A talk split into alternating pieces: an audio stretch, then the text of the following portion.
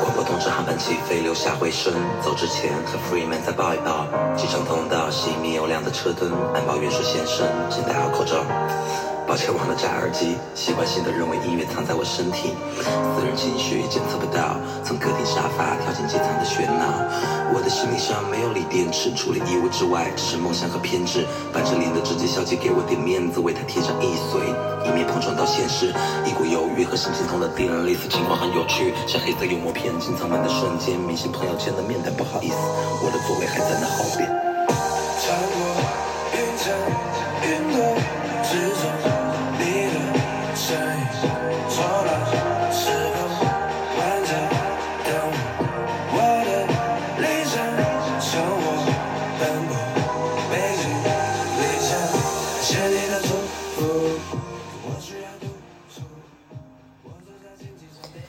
大家好，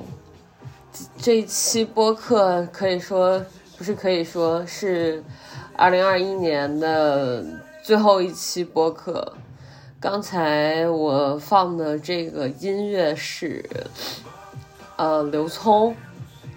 和咖啡壶他们俩一起写的一首歌，嗯，包括演唱的部分也是合作进行的。然后这首歌呢，是我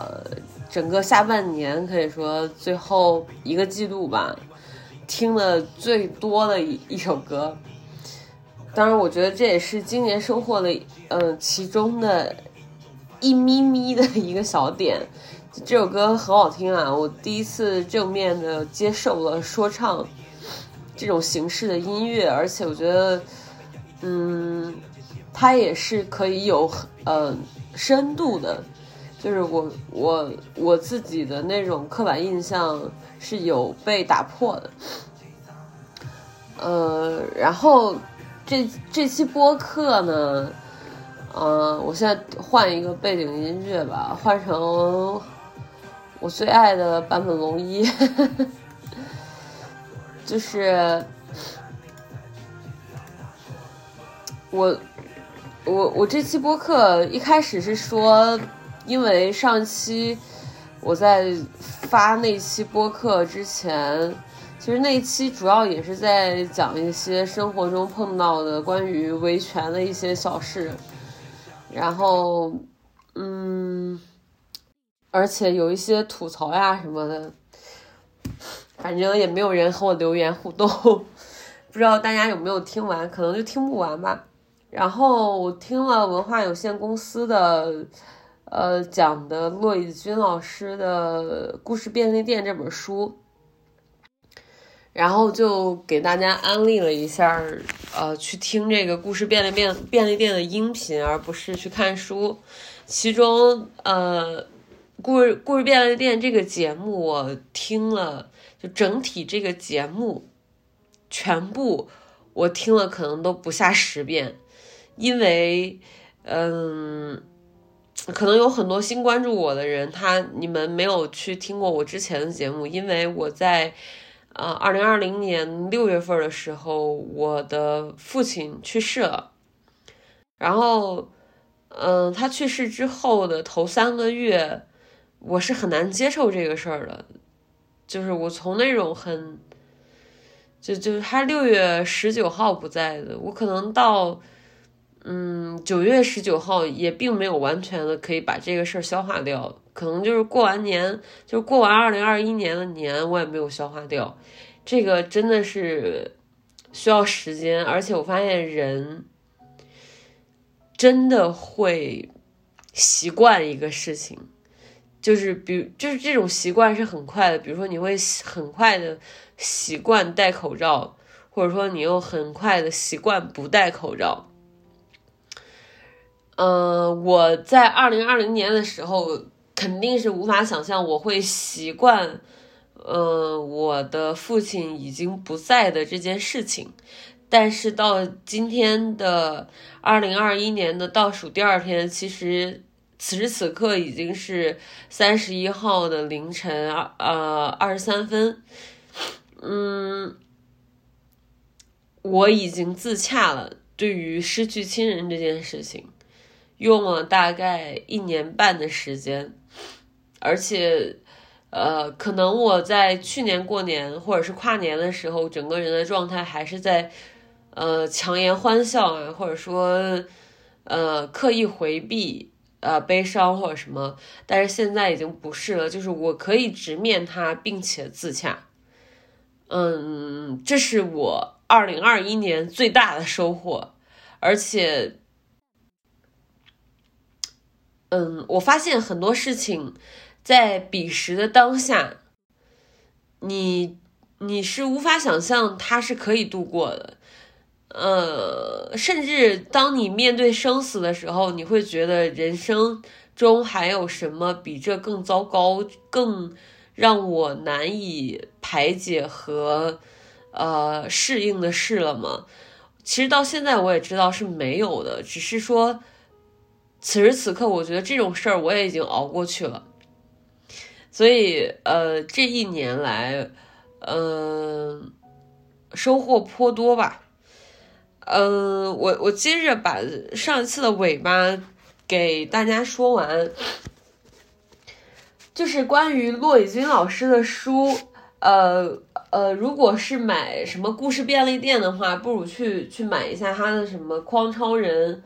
啊，甚至就是他和台湾的一些作家联合出版了一个非常短的，呃，就是那种类似。采访集或者是散文集的书，名字叫《孤独是一种力量》。嗯，包括他还有很多书，呃，《西夏旅馆》。也是比较有名的，就如果非要买的话，可以去买一下他本人写的一些长长短篇小说之类的，或者是他写的一些就是参与一些大赛写的一些东西，我觉得这个是没有问题的。但是故事便利店还真的是推荐你们去听音频，因为它就是为音频做的，它的它的原型就是音频。然后这个里面最打动我的一。一期就是一件很小很美的事，呃，我曾经在一期播客节目，不知道你们有没有听，就是讲卡佛的这一期，有把原文找出来，甚至把我最感动的部分念了出来。这样，呃，这个一件很小很美的事，是骆以军老师用自己的视角把这个故事重新复述了一遍。嗯，他和卡佛原文写的是有一定出入的，而原文是在卡佛的一个短篇小说集，名字叫《新手》。我曾经把这本书送给一个互相关注的博主，我不知道为什么，就是他收到这本书以后就给我取关了，然后，嗯，然后后来我也对他取消关注，我不知道为什么会有这个行为。呃，但是，但是我我个人真的非常喜欢雷蒙德·卡佛，呃，《新手》这本书也是他的一些非常有代表代表性的这种短篇小说，就他本人的写作风格是非常有意思的，极其简洁，就是那种简洁是，嗯，刻意营造出来的简洁，就是他当时的呃编辑。就是故意为了呃，嗯，把把把它做出来，所以说就是故意做出来的这种简洁的风格，就是卡佛的那种文笔。呃，在新手的这个小说短篇集中，有一篇文章叫做呃，中文译名就叫做一件小小的好事。这就是骆以军老师所提到的一件很小很美的事。这个故事的梗概就是一对夫妻的孩子在意外中丧生了，但是在丧生之前，呃，他的妈妈因为马上他快过生日，给他订了个蛋糕。而这个面包店呢，这个蛋糕由于他的死亡，他们把他忘记了。而面包店老板对对此并不知情，不停的给。呃，已经失去孩子的父母的家里面打电话，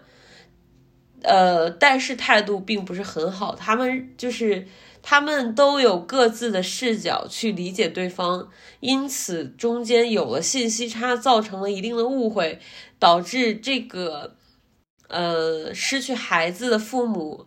呃，就非常愤怒，跑去到这个面包店去找这个老板。但是当他们互相在呃店里面理解彼此之后，坐下来开始吃面包，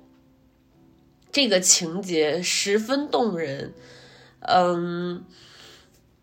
在文化有限公司，他们也提到了这个短片，呃，也觉得印象非常深刻。嗯。嗯，然后他们有表达一个点，就是说，嗯，人在面对死亡的时候，会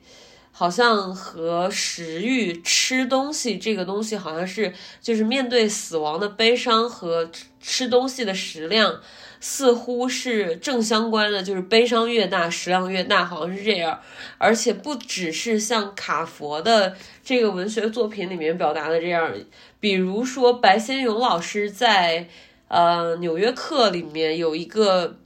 也是非常感人的短片，叫《T for Two》。呃，这些都是陪伴我度过那个。呃，面对死亡非常难过时期的一些书，就就是里面提到的一些关于好亲朋好友的死亡，或者是呃老领导的死亡、爱人的死亡，就大概是这样吧。然后《T for Two》里面也是呃一个两一对儿好朋友一起自杀了。嗯，他的朋友们一起去面对了这件事情，而他们自杀的原因是因为其中一个人感染了艾滋病，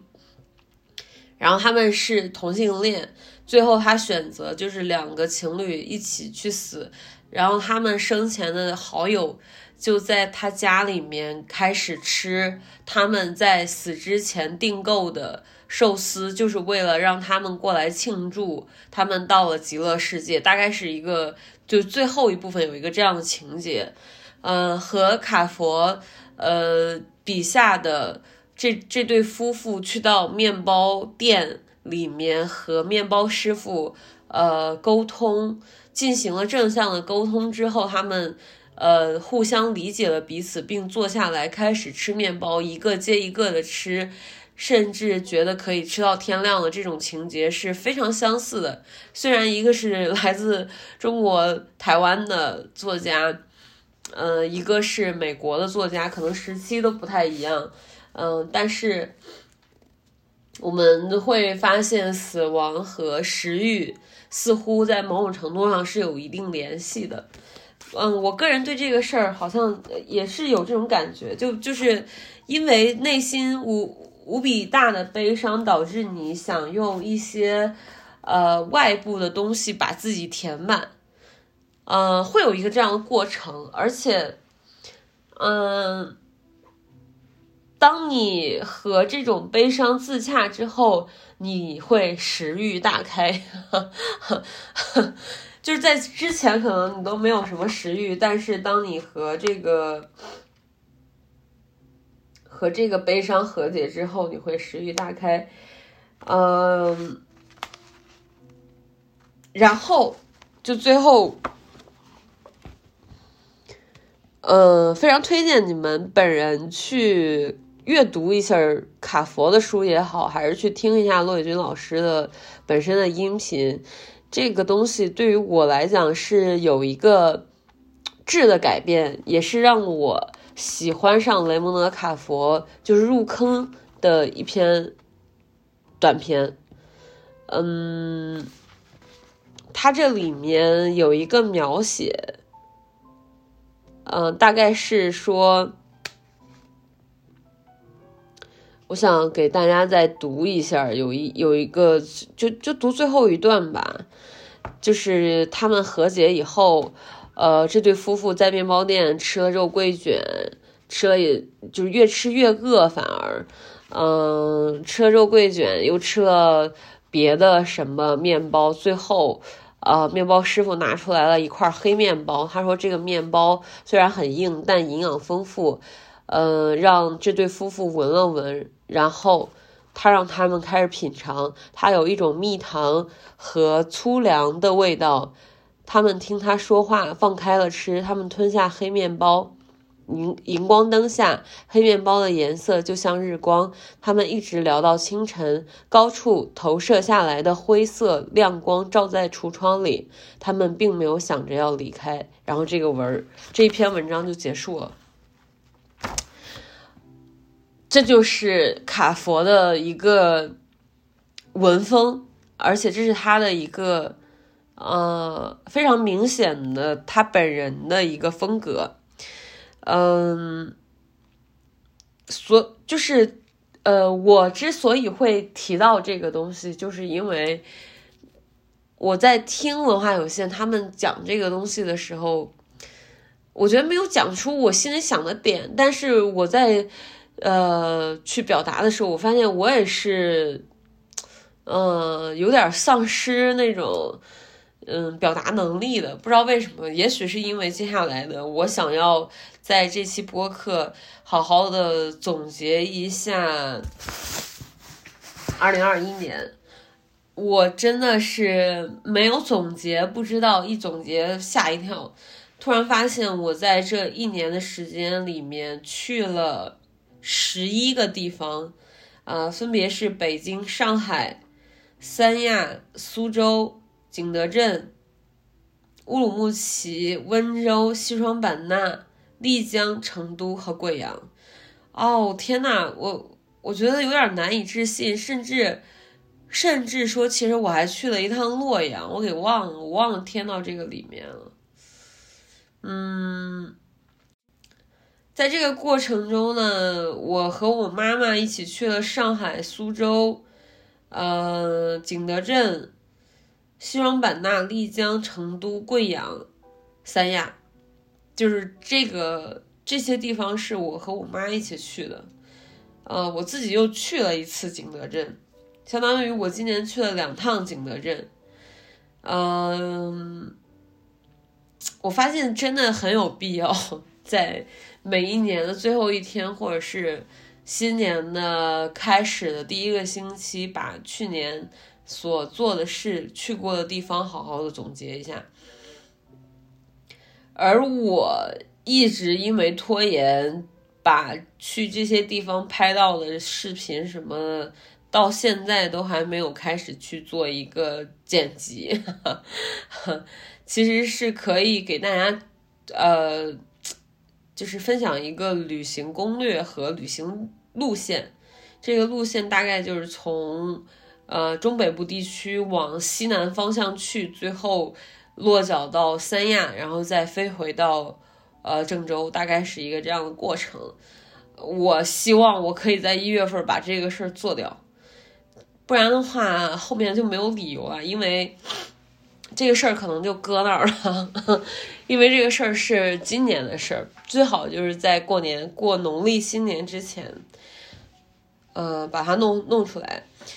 然后在我总结。去北京的时候，我今年总共去了两趟北京，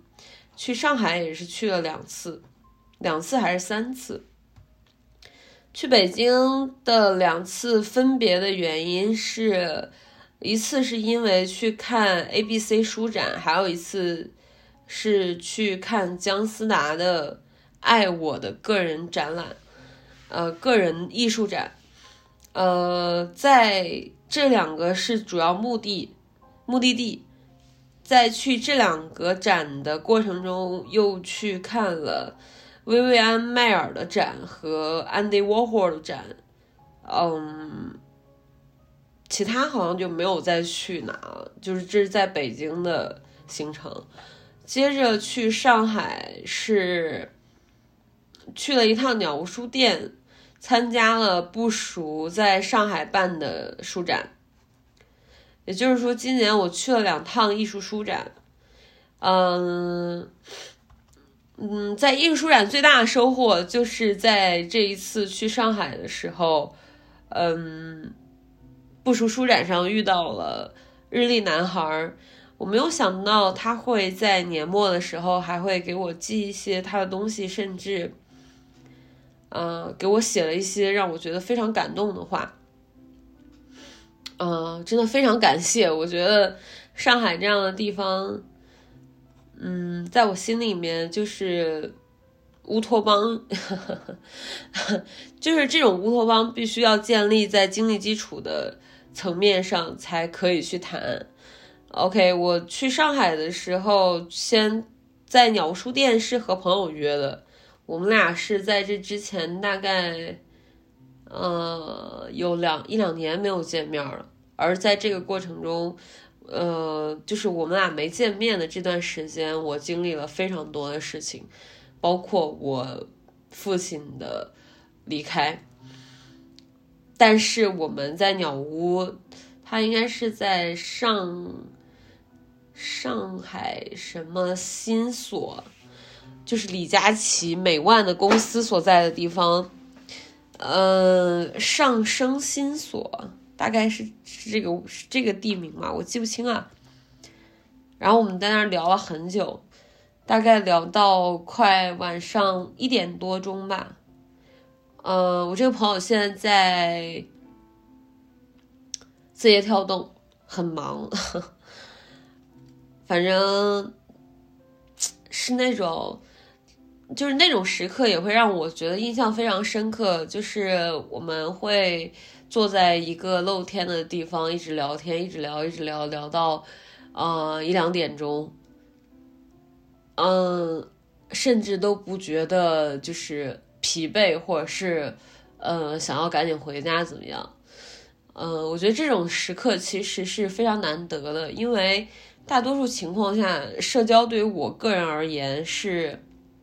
非常累的。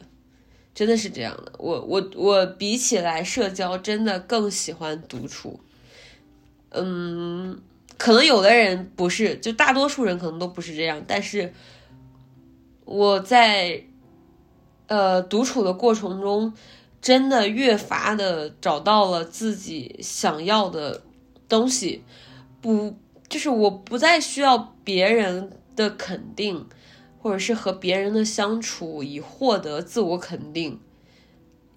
或者是通过与他者的相处来填补自己的空缺，我觉得这样是越来越空的，反而就是独处这件事情让我越来越实。其实这两年，从我爸的离开到现在为止，我觉得我就是在从空心人到实心人的过程。或者说，我之前都不是空心，应该是夹心。嗯，所以说我非常感谢独处，嗯，也也不得不承认社交在在在生活中的重要性。但是如果抛开工作的层面来讲，我觉得社交对我而言可有可无，真的是这样。嗯，但是像我和呃这位朋友，就是我这个朋友在。呃，上升新所好像是这个地方吧。嗯，聊天聊到一两点这样的体验，我个人觉得是非常少的，而且是非常开心的。嗯，而且我可以感觉到他在越来越好的一个过程，我从内心里面发自内心的佩服和高兴，替他开心，大概是这样。接着，呃，我还在上升新所看到了上海双年展的一个分展，是在一个故居，我忘了是谁的故居，反正那个洋房很漂亮，然后办了，就是放了几个艺术装置，大概是这样，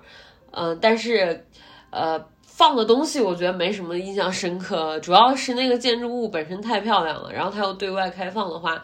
好像就二三十块钱的门票，我我听我朋友讲，就是双年展在现代上海现代艺术中心吧，就办的今年好像差强人意，那我觉得还不如就去看这个。然后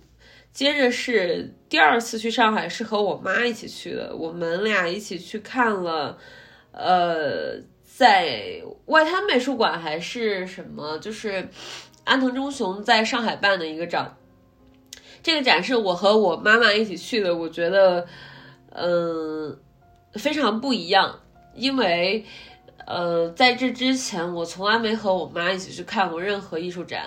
当然了，我当时去的时候也并没有想着，呃呃，因为第一次去会有多么隆重，其实就像去菜市场一样。但是我可以感觉到，就是通过我们俩一起去看展，我我也有学习，与此同时，我妈也有学习，包括我妈对那种美的东西的感受也是挺强的。就就算是我们俩是有代际关系。呃，欣赏的东西不一样，但是大家的呃，就是我俩的诉求都会是向着美的这个方向，呃，这个让我还是挺欣喜的。而且，呃，我们在这个过程中并没有做任何，比如说我给他摆拍或者他给我摆拍，并没有说在展里面去摆拍任何照片，以用以发朋友圈或者是什么社交平台，呃。这个事儿是我在过后，比如说现在复盘去反思才注意到的一件事儿，而在那个时候是很自然的，因为我完全沉浸在安藤忠雄的手稿里面，以至于我俩就没有拍任何的那种摆拍照片，唯一摆拍哦，唯一摆拍的就是在那个呃一楼的时候，他他们做了一个还原水之水之教堂的一个装置。然后拍了我妈的侧脸和我的侧脸，大概就拍了这么一张照片。像那种网红站在什么就是装置面前那种照片，是一张都没有拍的。我之所以提到这件事，也是因为在尤伦斯艺术中心，就是在北京，我去看 Andy Warhol 的展的时候，啊，那个体验感是非常差的，而且票价好高啊，比当年。就是好像两年前吧，毕加索来中国，就毕加索真迹来中国巡展的时候，要贵出来四五十块钱。但是我去看安迪沃霍展的时候，刚好是一个周末，大概我记不清了，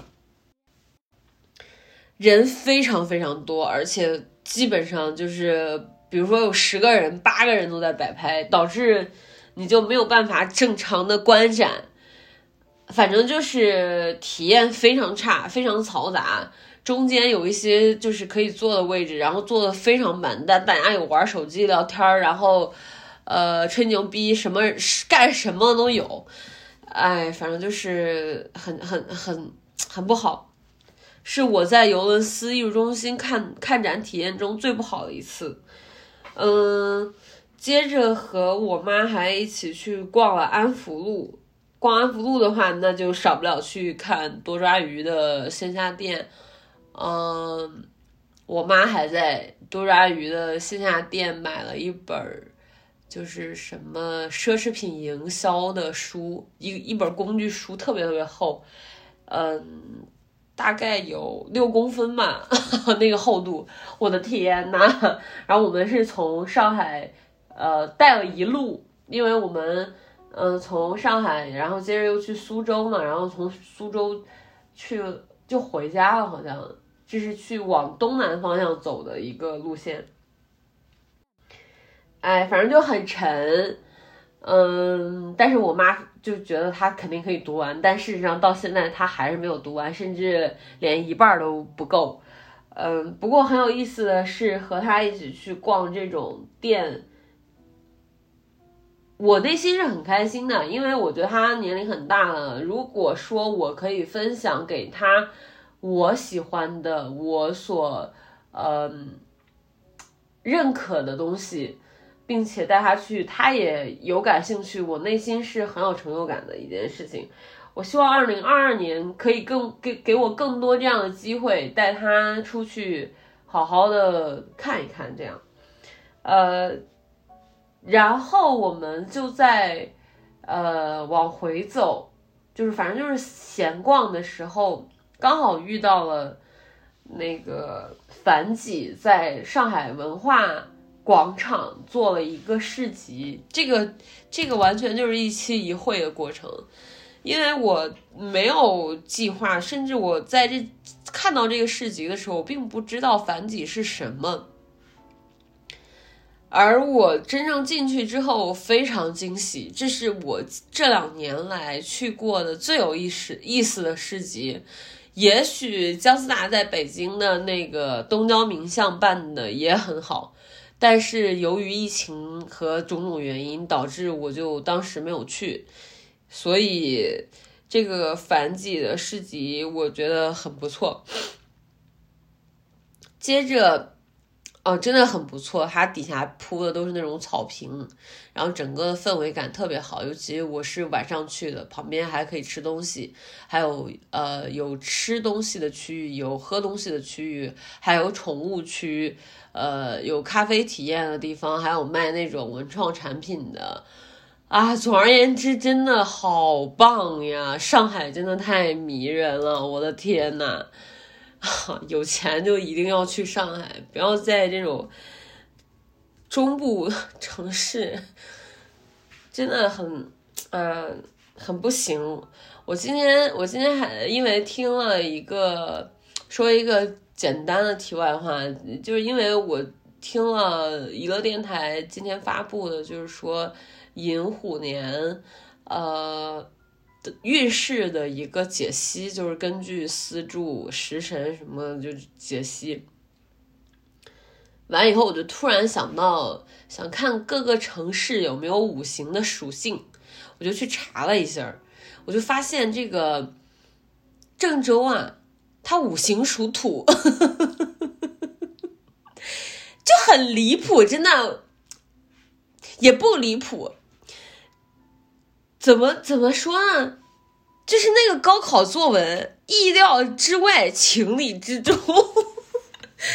甚至你知道你在百度上搜郑州五行属什么，然后第一个词条就是郑州五行属土，所以那儿的人都灰灰头土脸的。哎呀，我的天呐！哎，说真的，我本身是因为。洪水的关系吧，因为在灾难面前，尤其是天灾人祸面前，嗯，那种无力感还是蛮强的，导致我对这儿，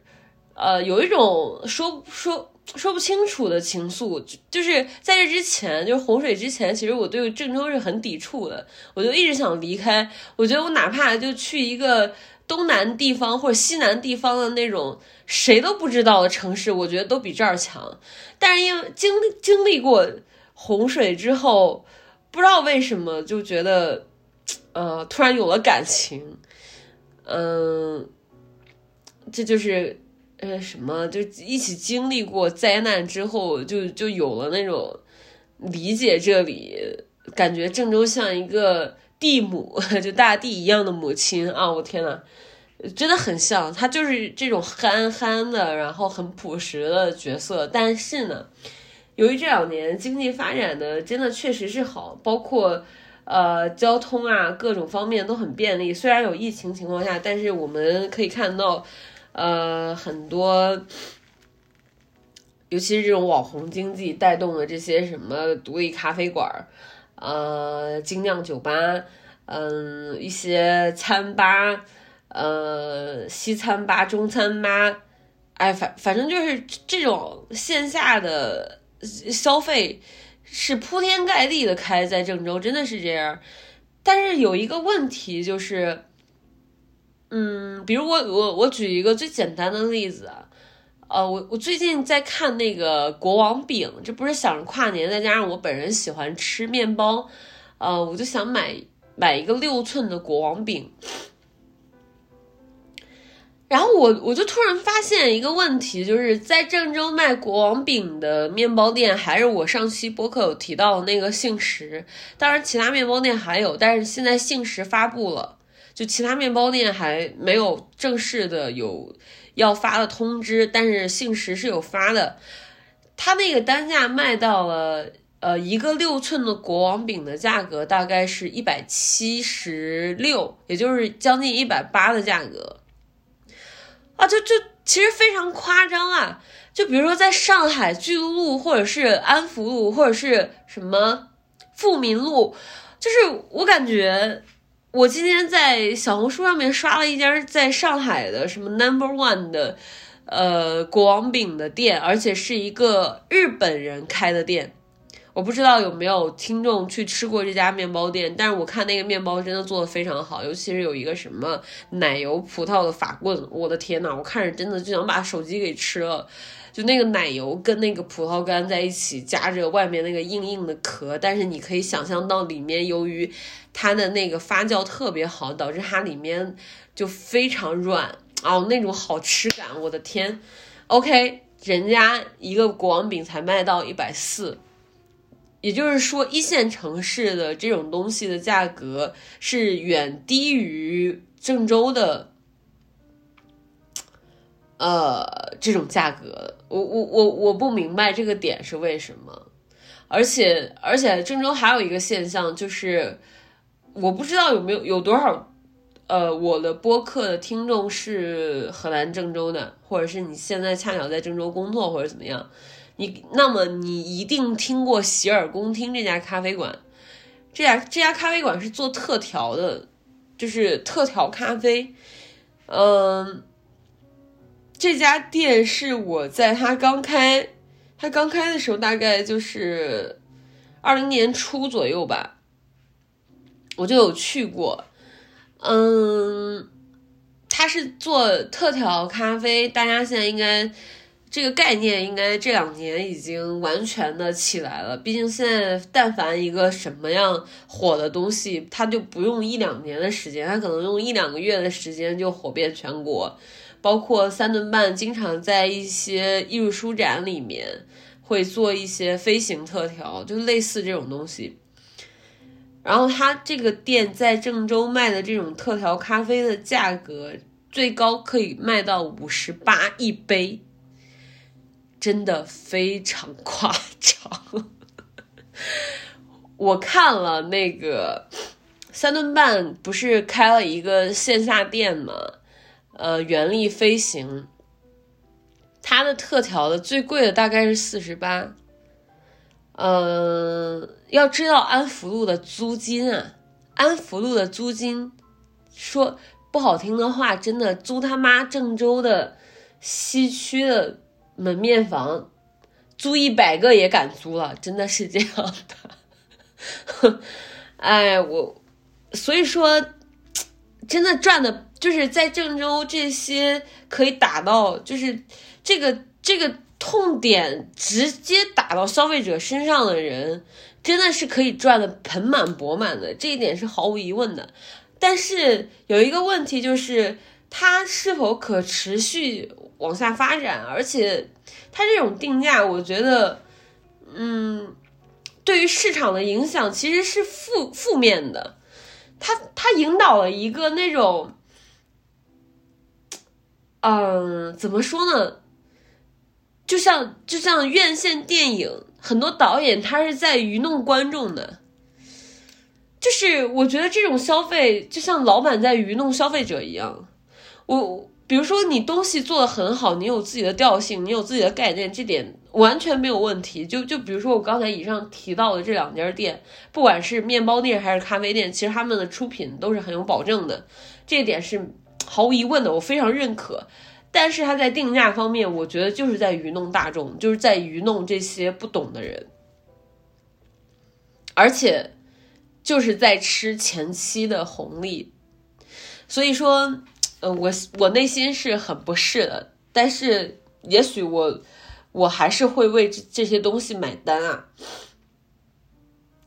嗯，说到这儿，就是觉得郑州的整个的这个市场，呃，真的就是良莠不齐。不行，真的不行。我我不知道有谁可以改变这个市场。包括我经常去的一家鸡尾酒吧，之前和那个老板也有聊过这些东西。他他曾经不知道他说真假，反正我觉得开这种店的人，呃，多少有的人真的会，尤其酒吧嘛，有一个普遍的刻板印象，就是开酒吧的老板都会比较油滑，大概是这样。所以我也不知道他说是真是假。他就说，呃，酒吧如果实在开不下去，他准备去学习理发，然后要去做理发师什么什么。哎，反正就是。呃，但是我可以理解他所说的开不下去啊，因为整个市场良莠不齐。但是还有一个点就是，市场已经这么良莠不齐了，为什么你们在定价的时候还是敢这么敢？我我就感觉好像郑州有很多土大财一样，就包括这个鸡尾酒吧也是，就是我我所认可的郑州的一些店，他们的定价让我非常不能理解。你哪怕按上海的标准都是高的，但是出品确实很好。就以上三个，包括这个鸡尾酒吧也是这样，它出品非常好，调酒调酒师的灵气，调酒师本人就是老板，嗯，然后现在又招了一个服务员什么的，他可能之前就有，但是一直在换。然后他本人真的非常有灵气，非常可以。准确的捕捉到客户想要什么，就是客人想要什么，然后他就会给客人调一杯，他可能客人本人就不会形容，但是他就他就已经给他一杯别人想喝的东西，而且他的冰啊各种方面都是很有保障的，这一点毫无疑问，包括整个的环境，但是它的定价也是有问题的，一杯鸡尾酒平均下来，我我和我我朋友还是老客了，相当于平均下来一杯鸡尾酒大概在一百三十五左右。我我觉得这个定价啊，北京也就不过如此了。可是北京的租金和郑州的租金真的不是一回事儿啊。所以说啊，我我我我还是觉得这个里面有很大的问题。就就就是郑州现在其实明明它不是这种超一线，嗯，和这些北京、上海真的没有办法比的，但是他又想用那种。消费标准去来衡量这些东西，或者是定义这些东西，我觉得这个东西我是不能接受的。所以我觉得这个整个市场它是蛮畸形的，不知道怎么有谁可以把这个东西给它规整齐。就比如说，我觉得上海也好，北京也好，他们的市场是很很整齐的了。就你想有高高消费的地方也有，你你中低消费的地方也有，就你你你有多少钱都可以买到自己想拥有的快乐。但是在郑州不是这样的，郑州的中低消费市场你根本就没法去，就是它的出品你根根本就你连看都没法看。但是呢，高消费的定价又是两，又是这样，呃，愚弄消费者的，又是用那种很上帝视角的。哎，我现在真的说跑偏了。郑州的这个东西可以可以聊很久，真的真的有点跑题了。我我把我把这个题拉回来吧。这就是一个人做播客的痛点。我我我既要展开讲讲，又要自己主动的往回拉一下。呃，所以说，嗯，洪水也过去一段时间，我觉得很多人可能。嗯，都像面对李文亮的死一样，也就忘记了。也也像我本人，我嗯，也不像我，我我不是忘记了我爸的离开，我是和他离开这件事情和解了，我理解了，而且我也觉得在思考这些和面对处理这些情绪问题的时候，我。自己的自我和精神层面的东西更加的丰盈和肯定了，呃，我觉得这个东西对于一个人来讲是极其重要的，就是对于自我发发自内心的自我肯定这件事情非常非常重要。这个等会儿再说。嗯，然后在景德镇，嗯，哦，在在上海的话，就还去了西岸美术馆。嗯，也是看了一个小展，接着我俩就去苏州了。苏州的话，就去了很多游客去的地方，比如说，呃，苏州博物馆啊、寒山寺啊，还有网师园什么。网师园非常非常推荐，我当时买的是夜游网师园的票，嗯，也是看了一个博主的 vlog，然后就想去看一看。嗯，反正还有各种表演什么的，我就和我妈去了。我俩对苏州印象非常好，就好吃的也很多，整个环境啊也很干净，很惬意。我我我总觉得苏州某种程度上可能和日本的某些地方很像，就就心里面总会有这种感觉。呃，后来就我俩还一块儿去了景德镇。去景德镇的话，也是去看了当地的各种的什么博物馆。我们啊，非常非常推荐景德镇陶瓷，就中国景德镇陶瓷博物馆。我的妈呀，那个馆非常大，然后它是按照我们的陶瓷演变史，就从古至今，从古代到到现代再到当代的一个呃，就是顺序。然后，呃，开始上楼再下楼的一个过程，而且是不要钱的，就是用身份证就行了。我觉得非常非常非常推荐，比景德镇的任何景点都推荐。接着就去了那个，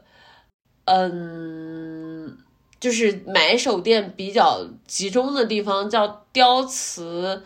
呃，雕塑陶陶瓷厂。嗯，反正真的买了不少，我真是入坑了，买了很多杯子啊、碗啊、橱罐啊什么，我买了真的超多这些东西。这个回头再说吧。后来又去了温州，其实我去这么多地方的一个目的就是为了找食材。然后，嗯，我是要开店，马上淘宝店真的一拖再拖。我我希望不是，我希望这个一月。就是二零二二年的一月份一定会和大家见面，也就是说我后半年跑下来的食材，对我去了一趟乌鲁木齐，然后江西这边整个西南，我找到了非常好吃的辣椒酱和江西的呃豆腐乳，是一个呃我住的民宿的阿姨，她人特别特别好，然后做的饭特别好吃，然后我找她约的，也就是说只有这个季节才有。呃，然后这些东西我都已经把货进好，就在家里面放着了。只是由于一些，哎呀外外部原因，导致这个事儿一直在往后推。但是我相信半个月内大家一定会和这些东西见面的，等我好吗？然后，呃，以上吧，就是我今年总共去了十一个地方，其中有不少地方是和我妈一起去的。呃，我觉得我爸离开之后，嗯，我学会走出悲伤，并带着我妈出去 旅行这件事情，让我就觉得还 挺有成就感的。然后，我我今年有印象最深刻的一个瞬间。就是去苏州，其实旅途的时候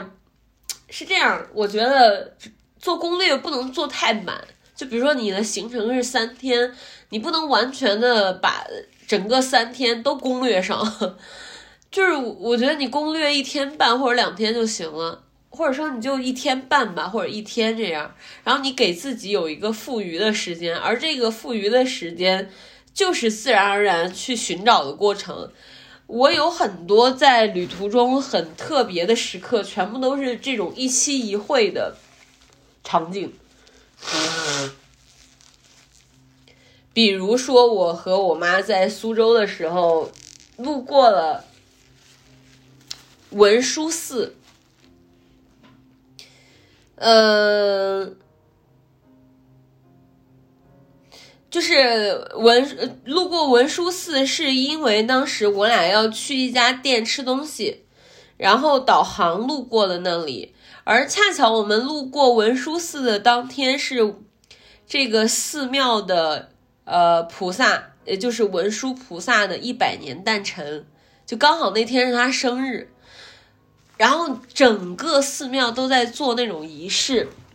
和呃祈福。哇，那个那个场景非常的奇妙，我我我觉得这种呃宗教式的场景，他不管这个建筑或者是场地的大小是什么样的，就比如说它或大或小，但是它即便是一个很小的场景，它还可以给你一个很宏大的场面，真的是这样。比如说我，呃，之前和我妈一次有一次一块儿去舟山，舟山大家肯定都知道，那就是菩菩萨嘛，就是南海菩萨的家。呃，很多名人都会去到那里去拜什么的，然后那那个那个岛上就是有一个非常非常大的菩萨的那个像，在岛上站着，呃，非常非常大，巨大无比，你要仰望那种。也许是我有滤镜加加成啊，因为下面全部都是乌泱乌泱的人在拿香祈福求求求索。然后，然后文殊菩萨这天，嗯，倒不至于是求索，反而那一天给我的感觉是很特别、很神圣的。就因为是他生日嘛，就大家都在点蜡烛，然后还有洗的果子啊、水果呀，就非常多的水果，嗯，还有做那种仪式，还还有专门给菩萨的一些什么，呃，就是。要给他供奉的一些钱呀，或者是什么东西啊？那个场景真的是非常非常难以形容，就是一个一个的呃玻璃装的装着那种红色的蜡烛，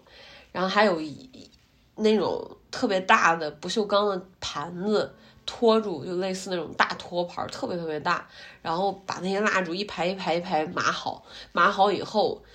它最外面有一个专门放放蜡烛的一个蜡室，然后就很多人排队去买蜡，就是去请蜡。蜡它的那种蜡烛有不一样的价格，然后他在给你蜡烛的同时，还要给你张纸，然后你在这个纸上面去写下自己的愿望，并把它呃记在呃，它有一个可以让你。记的位置，就是，呃，这样就菩萨就可以看到。我说菩萨应该是管智慧的，嗯，所以很多都是孩子或者是父母带着孩子一起来，呃，祈求学业有成，这个是非常多的。嗯，我那天没，呃，就是也也做了这样的仪式，就是我我我觉得他过生日嘛。我也想给菩萨呃庆祝一下，表示心意嘛。然后在写心愿的时候，其实没有写什么，就是我到后来，我我不知道是应该就是从我爸离开嘛，就以前可能去寺庙啊，看见佛祖啊什么的，你可能会想着说，哎呀，我想发大财啊，让我。呃，事业有成啊，让我发大财啊，让我这个呃冲破自己所在的阶层，让我获得呃衣食无忧的生活，这样这这些愿望都是非常常见的，呃，而且就就是在嘴边了。但是不知道为什么，就这两年我不再有这种愿望了。我觉得发不发大财和菩萨没有关系，是我个人的问题。就是如果我想有钱，那么我就要去努力赚钱就行了，和菩萨没有关系。所以，嗯，我当时许的愿就是希望菩萨可以保佑我爸在死后可以可以尽快往生，然后，呃，要么是重新投胎，呃，重新获得一个全新的人生，要么就是呃通往极乐世界，大概就是一个这样的愿望。当然了，我也不知道怎么实现，因为我并看不到。所以，所以也是一个呃很奇妙的、很难忘的一个体验。嗯，接着很难忘的事情，那么当然就是在郑州发生的洪水这件事情。我在家里面困了一周多吧，朋友甚至打车呃想要来这边，就来我住的地方把我接到市中心，但是。呃，都过不来，呃，后来是我自己想办法，呃，等于说进到市中心，住到了酒店里面，大概是一个这样的体验。然而，在这个过程中，看到了非常多的事情，也因为洪水这件事，让我嗯有了很多启发。嗯，其中说一个最深的启发吧，嗯，就是附近性的消失，导致生活便利性在隐形的消失。其实平时看起来越便利的东西，在出现问题的时候越不便，这是一个非常非常严重的事情。或许现在大家都已经忘记了，没水、没电、没信号，没有，呃，就是没有实体钞票，只有虚拟货币的那种无力感和无措感。但是在这件事情上，真的让我非常警醒，就是过于依赖手机会导致多么糟糕的一个境地，尤其是面对这种天灾的时候，这是一个非常新的视角，也是值得我一直可以去思考和反思的一个事情。所以这样来看，现在说到现在已经都快一个小时了，五十六分。这样来看，二零二一年真的还是发生了非常多的事情。我我只是还只是说了我个人所经历的，而放在更宏观的角度去讲整个社会的经历，包括娱乐圈儿，嗯，从。闻所未闻啊！明星会被抓到监狱里面，再到年末的这个王力宏的这个大瓜。今天还在听一个播客讲李静蕾女士这件事儿，她的这个他们对这件事儿的看法或者是什么。我后来也看了很多，呃，就是反对李静蕾的点，比如说有很多人去骂她，说她。呃，置小孩儿、置家人于不顾，然后非常心狠手辣，或者怎么样？嗯，还说他有这种头脑，为什么一开始，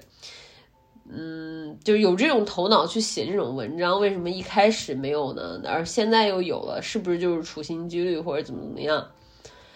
哦，真的太过于阴谋论了。其实这件事情就是。怎么说呢？就是人的思想都是有限的，因为我们每个人都只是这地球上的一个点，我们所看、所思、所想、所听、所闻，全部都是你看、你你听、你想，它并不是世界听，也不是地球听，也不是众生听。所以说，在这种情况下，所有人都有自己的立场，而我。一定坚信我本人的立场。那么，对于这种阴谋论的话，我觉得他们也是这个角度。所以说，嗯，没什么好说的，就是这种东西，我情愿不看不听，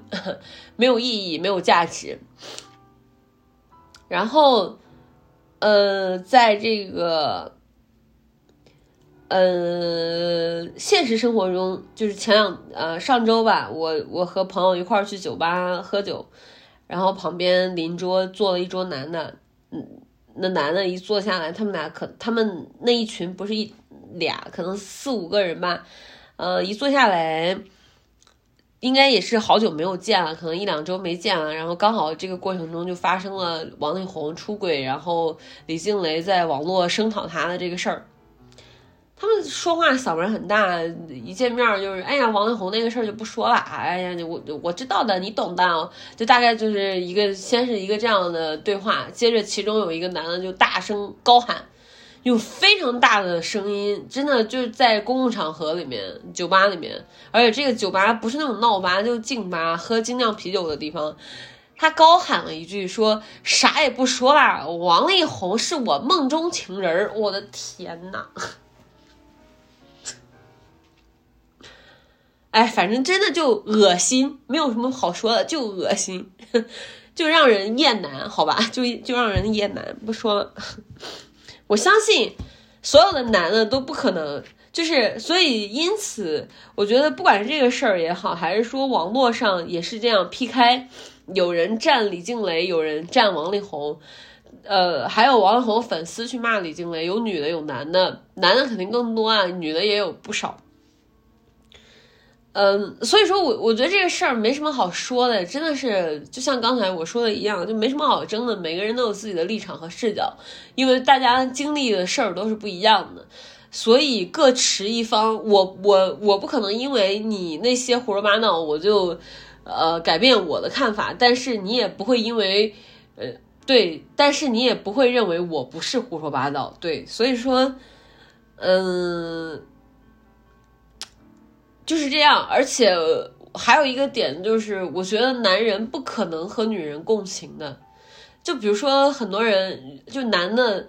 呃，他就算是理解李静蕾，他也不会完全的共情到李静蕾到底是出于什么才会这样，或者说他到底是被什么激怒了，甚至他们有没有感受到他的愤怒，我都觉得尚未可知哎。还有一个点是，有一部分男人想吃女权的红利，就是他们表示自己是女权男，我支持女权或者怎么样，这个好恶心啊！这这是为什么呢？就是，呃，说一个我我我本人真实经历过的一个事儿吧，就是我在呃当时随机波动推荐了一个 app 叫橙，就类似那种交友软件。其实我觉得这个软件到最后，呃。他也给污名化，或者是自然而然的就往那个约炮软件的方向去发展了。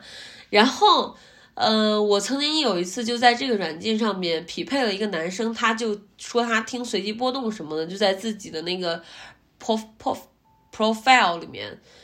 应该叫什么 show note，OK，然后。他 PO 了，他喜欢听随机波动，所以我就和他 match，然后我们俩搭配以后呢，他就告诉我他是女权男，他支持女权或者怎么怎么样。但是我我到最后总会觉得他他那个东西就是鳄鱼的眼泪，他是有目的的，他是因为，对，就是他在交友 APP 上面都表明自己是女权男，其实根本目的。maybe 他可能就是为了约炮啊，所以这个这种东西真的是啊，好了不说了，最后再说到我二零二一年最大的收获就是阅读了上野千鹤子女士写的《厌女》和这个从零开始的女女性主义，以及呃我们这个呃父权制下的。我看父权制与资本主义啊！我天呐，真的，如果在座的听众，嗯，你们到现在还没有真正的去接触他的书，那么我推荐你可以先去 B 站上面找一下他的视频，看一下他的最后一课，真的非常，嗯，发人深省啊！我觉得，呃，女权正因为它的难和。嗯，怎么讲？她是弱者的，就是女人。其实，在这个父权社会下，她就是弱者嘛。所以说，她是弱者，呃，强者语境下，弱者为自己争取权利。所以说，她在这之前一直是被污名化的。就大家提起来女女权，好像就感觉这人有神经病、神经质啊，激进啊，脑子有问题，搞传销。哦，对。好像基本上都是这样，我也是有一个这样的过程的。而真正让我开始，嗯，就是还是说回到，呃，因为听众，我觉得你们应该都知道了，就真正让我开始意识到女权是被污名化的这件这个节点，就是因为，呃，海马星球的那那个，呃，如何科学的消解恋爱脑。让那些屁男坐不住，以至于发了一期播客叫《如何科学的构建恋爱脑》。我的天呐！对我并不是说是因为听了海马星球因因此去占了女权，我是因为这个 battle，就是我是因为他们这么坐不住。就比如说，我们这边其实还没说什么呢，他们就又开始着急着往我们身上泼脏水了。这个行为让我觉得，我要真正的开始认识什么是女权主义了，以至于到现在，我觉得我在这个事儿上面找到了完整的自我，并且合理化了很多我曾经经历过的事情。这个东西以后细谈吧。反正就是，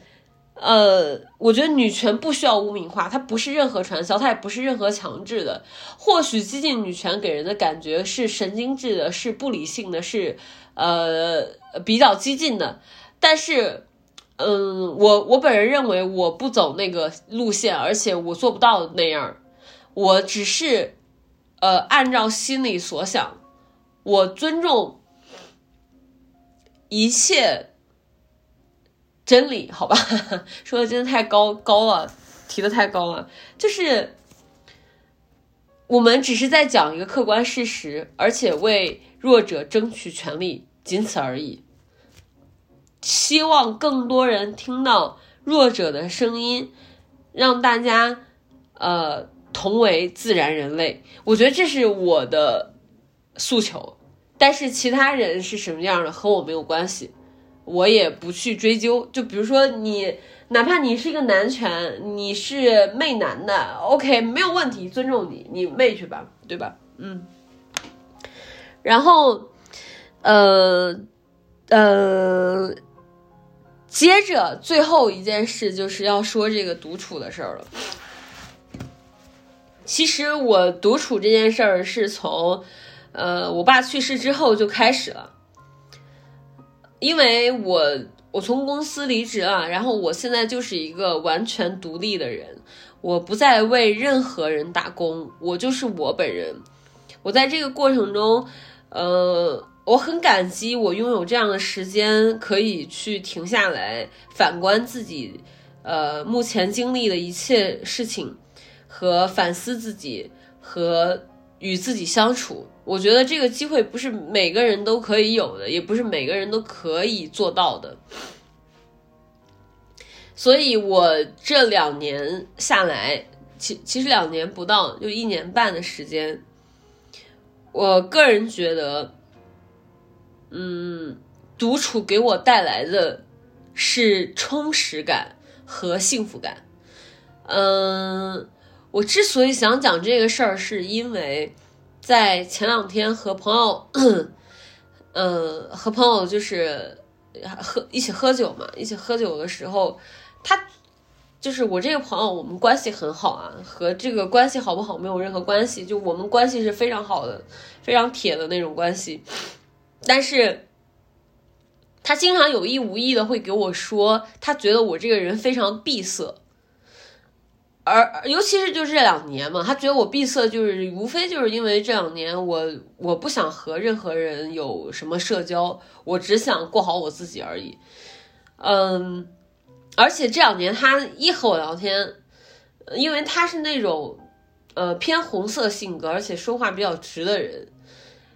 他可能并不觉得他这种话具有攻击性。和否定我的意义，但是我我在听起来，我就觉得他是在否定我。就比如说，当时他说出这种话的语境是，我用了一个呃社交技巧，比如说，我不知道大家去没去吃过很久以前，就很久以前的小零食，我觉得比海底捞还好吃。他会放一些那种沙果干呐、奶片儿啊或者什么。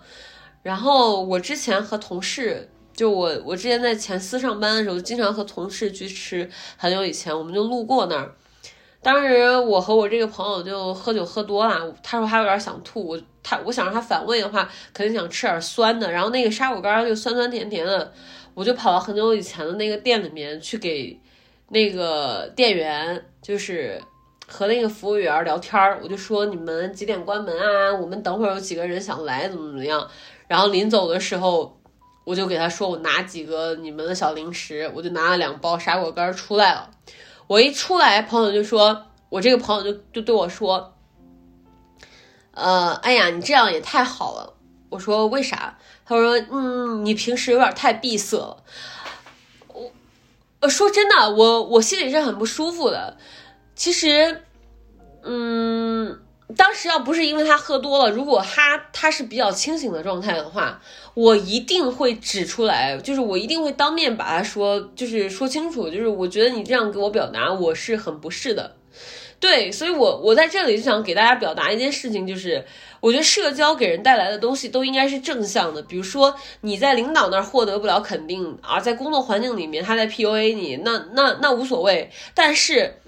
我觉得和朋友相处，对方如果还是给你一个否定，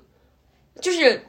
这个里面他它不是一个呃解决问题的事儿，就是我们和朋友沟通的时候，无非是我遇上事儿了。希望朋友开解我，解决问题，呃，或者是聊闲天儿。OK，那我当时的那个语境就是聊闲天儿。那如果是聊闲天儿的情况下，你的朋友还在否定你，说你就是用一些贬义词去形容你，我觉得你要么直接和对方说清楚，看他能否改掉这个毛病，要么这个关系就可以不要了。真的是这样的，